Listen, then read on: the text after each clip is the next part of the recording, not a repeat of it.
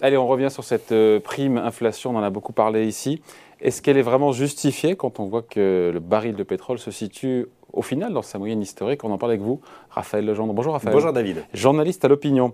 Euh, vous écrit un papier là-dessus. Euh, ça vous turlupine, hein, parce que ça fait maintenant plusieurs jours qu'on en parle, mais vous vouliez dire qu'en gros, euh, si le carburant est cher, c'est pas la faute du pétrole. Et non. Euh, au final, parce qu'on n'est pas tellement. On est dans sa moyenne historique. Enfin, il est dans 85 dollars, on est dans la moyenne historique. C'était exactement le niveau qu'on avait il y a trois ans.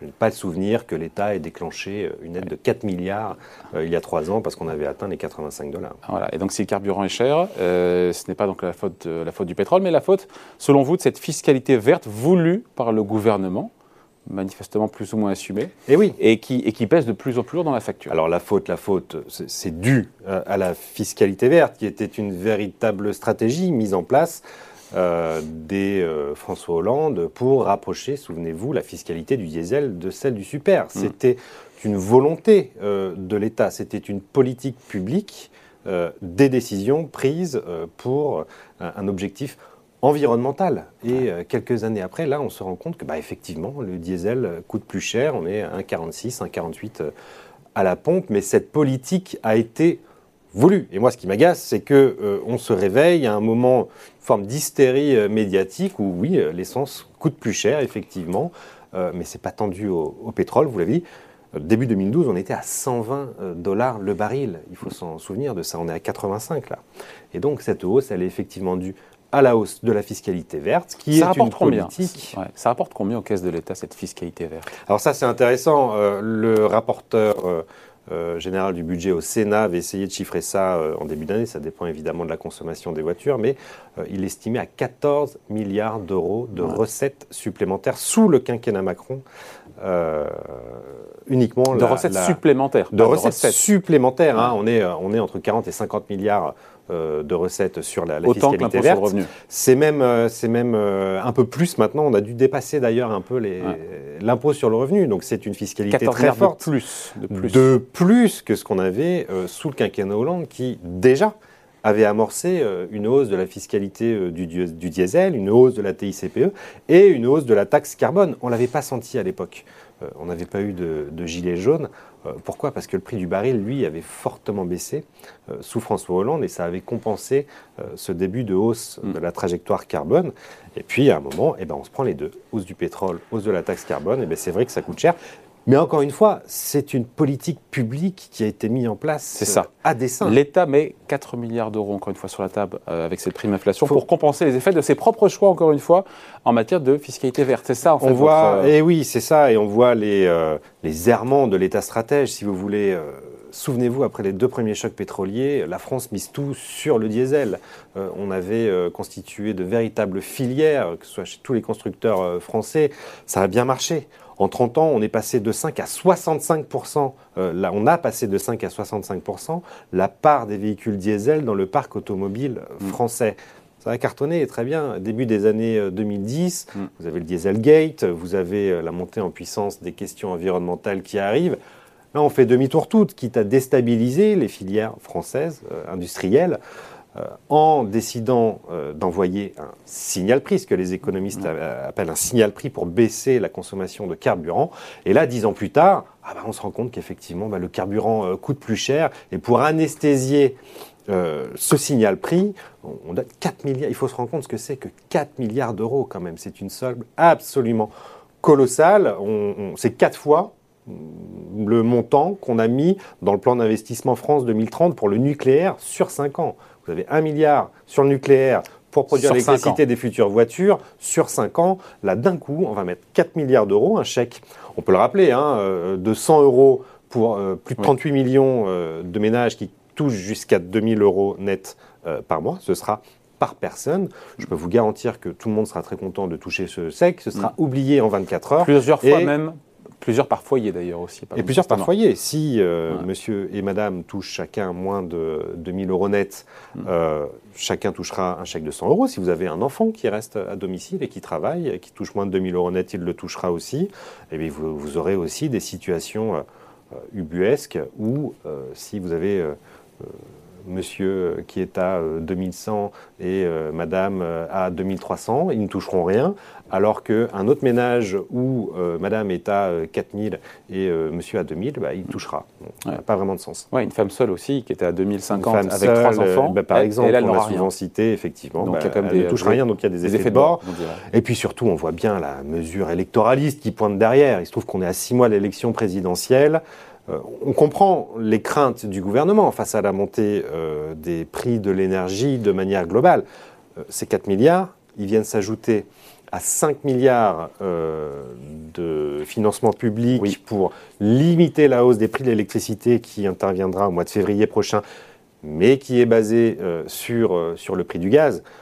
D'ailleurs, en un mois, la facture est passée de 5 à 5,9 milliards d'euros mm. sur ce ce cap à 4% d'augmentation d'électricité au mois de février.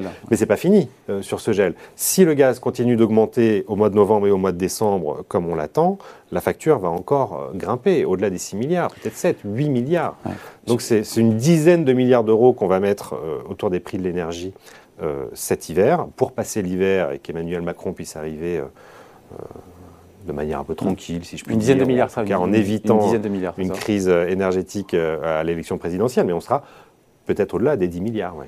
Après, euh, en 10 ans, vous avez calculé que le, prix d'un plein de diesel euh, a pris 4 euros. Oui. Euh, moi, j'aurais rapport... dit, plus.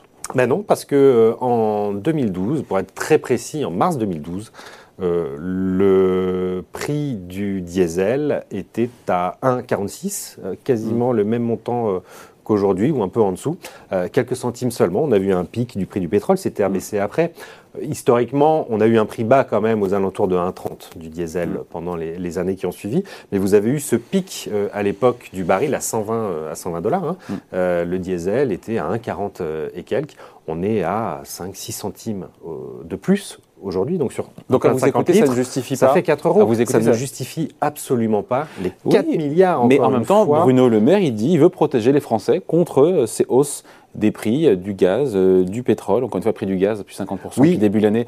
C'est quand même justifié aussi. C'est toujours. Non, mais, c'est une façon aussi protégez-moi contre les prix de l'immobilier, protégez-moi contre. Non, mais ça du carburant aussi dans la machine. au supermarché. Dans la machine euh, économique pour asseoir la reprise économique aussi. Ça creuse un peu plus la dette et le déficit qui sera quand même de 200 milliards cette année. Et puis surtout, là où il y a un véritable problème, c'est que les politiques fiscales, quand on veut faire une politique fiscale comportementale, vous savez que euh, il peut y avoir deux, objectifs à la fiscalité, euh, soit fiscalité de rendement pour payer les dépenses de l'État, soit orienter le comportement euh, mm. des, citoyens.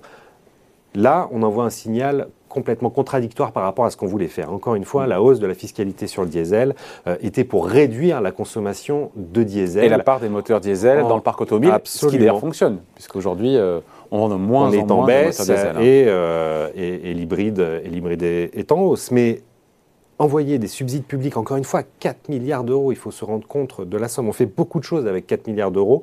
On aurait pu utiliser ces 4 milliards de manière beaucoup plus intelligente. Euh, les 38 euh, millions de Français vont recevoir un chèque, ils sont sûrement très contents, ils l'auront oublié au bout de, 48 heures et je ne suis pas sûr que euh, ça les aide énormément à passer l'hiver. Évidemment, c'est toujours bien, mais on constate déjà que les réactions, de manière générale, sont 100 euros, bah, tant mieux, si c'est à prendre, on prend euh, tant mieux, mais ça ne changera pas grand-chose.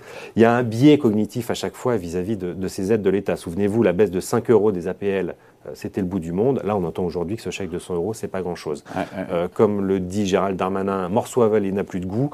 je vous fiche mon billet que dès le mois de février, tout le monde aura oublié ce chèque de 100 euros. On aura par contre creusé de 4 milliards d'euros le déficit parce qu'on a beau expliquer à Bercy que tout cela est financé grâce aux recettes supplémentaires. Il n'y a pas de cagnotte. On le répétera jamais assez. Euh, un Aussi, État, la, croissance économique est plus forte que prévu. À hauteur plus de, 200 milliards d'euros. Les crédits d'urgence n'ont pas tous été consommés. Il n'y a pas de cagnotte. Il n'y a pas de cagnotte, il faut répéter. Euh, donc, quelque part, euh, l'action du gouvernement est justifiée sur le gaz, mais pas sur l'électricité, vous écouter, ou sur le pétrole. Oui, parce qu'il y a... Comment, comment on comprend que... C'est quoi la logique de dire, effectivement, sur le gaz, là, on protège les Français, sur l'électricité, bof, et sur le pétrole, non? Bon, d'abord, sur le gaz, euh, on va mettre 600 euh, millions d'euros. Oui, c'est pas, pas du tout les, euh, mêmes ordres de grandeur. Et franchement, il y a aussi là un peu une mesure électoraliste, c'est-à-dire que vous avez 3 millions de ménages en réalité qui sont au tarif régulé, c'est-à-dire qui mmh. subissent la hausse des prix du gaz, des prix de marché. Tout le reste, on est sur des contrats où les prix sont bloqués 1, 2, 3 ou 4 ans. Mm. Le problème, c'est ceux qui vont avoir leur contrat qui arrive en fin d'année là, qui effectivement risquent de voir la facture augmenter. Mais bon, qu'on les aide un peu, très bien, 600 millions d'euros. ça n'est pas 4 milliards, mm. très franchement. et encore une fois, tout ça s'accumule avec la mesure électricité près de 6 milliards. Euh, maintenant, on est quand même sur 10 milliards d'euros pour ces 6 milliards, lisser. Oui. Il y a d'autres. Alors, euh, ces 6 milliards, est-ce que c'est vraiment 6 milliards sur la, le gel des tarifs d'électricité On attend de voir, effectivement. Normalement, ce qui est prévu, c'est que EDF euh, e lisse la hausse. Il faudra bien quelqu'un paye l'addition. Ce qui, là, pour le coup, est une bonne politique publique. C'est-à-dire que si, effectivement, on peut étaler le remboursement de cette bosse des tarifs, très bien qu'on mette encore une fois 4 milliards pour distribuer à 38 millions de personnes. Euh, vous savez, au départ, ça devait être euh, ciblé. centré, ciblé. Hein. on a eu euh, une semaine, dix jours de discussions, de réunions interministérielles à n'en plus finir pour savoir comment croiser le fichier du chèque énergie avec les cartes grises. On aurait pu le faire. simplement à Matignon, on, s'est dit que mais pourquoi seuls les actifs en bénéficieraient? C'était ça l'idée au départ, c'est qu'on mm. puisse payer le plein d'essence pour aller travailler. Il y avait une logique de travail derrière qui est un peu dans l'ADN de la Macronie qui normalement, perdu dans les, et qui s'est perdu au moment où on a décidé de l'élargir aux retraités. Euh, parce que comme l'a dit Jean Castex, euh, et papy et mamie euh, vont aussi récupérer les enfants. Et, à partir de ce moment-là, l'exécutif a décidé d'arroser absolument tout le monde. C'est ce qui fait pencher le curseur du côté de la mesure électoraliste, peut-être un peu plus que de la mesure qui ne nous aura pas échappé. Merci beaucoup. Explication signée Raphaël Legendre, journaliste à l'opinion. Merci Raphaël. Merci David. Salut.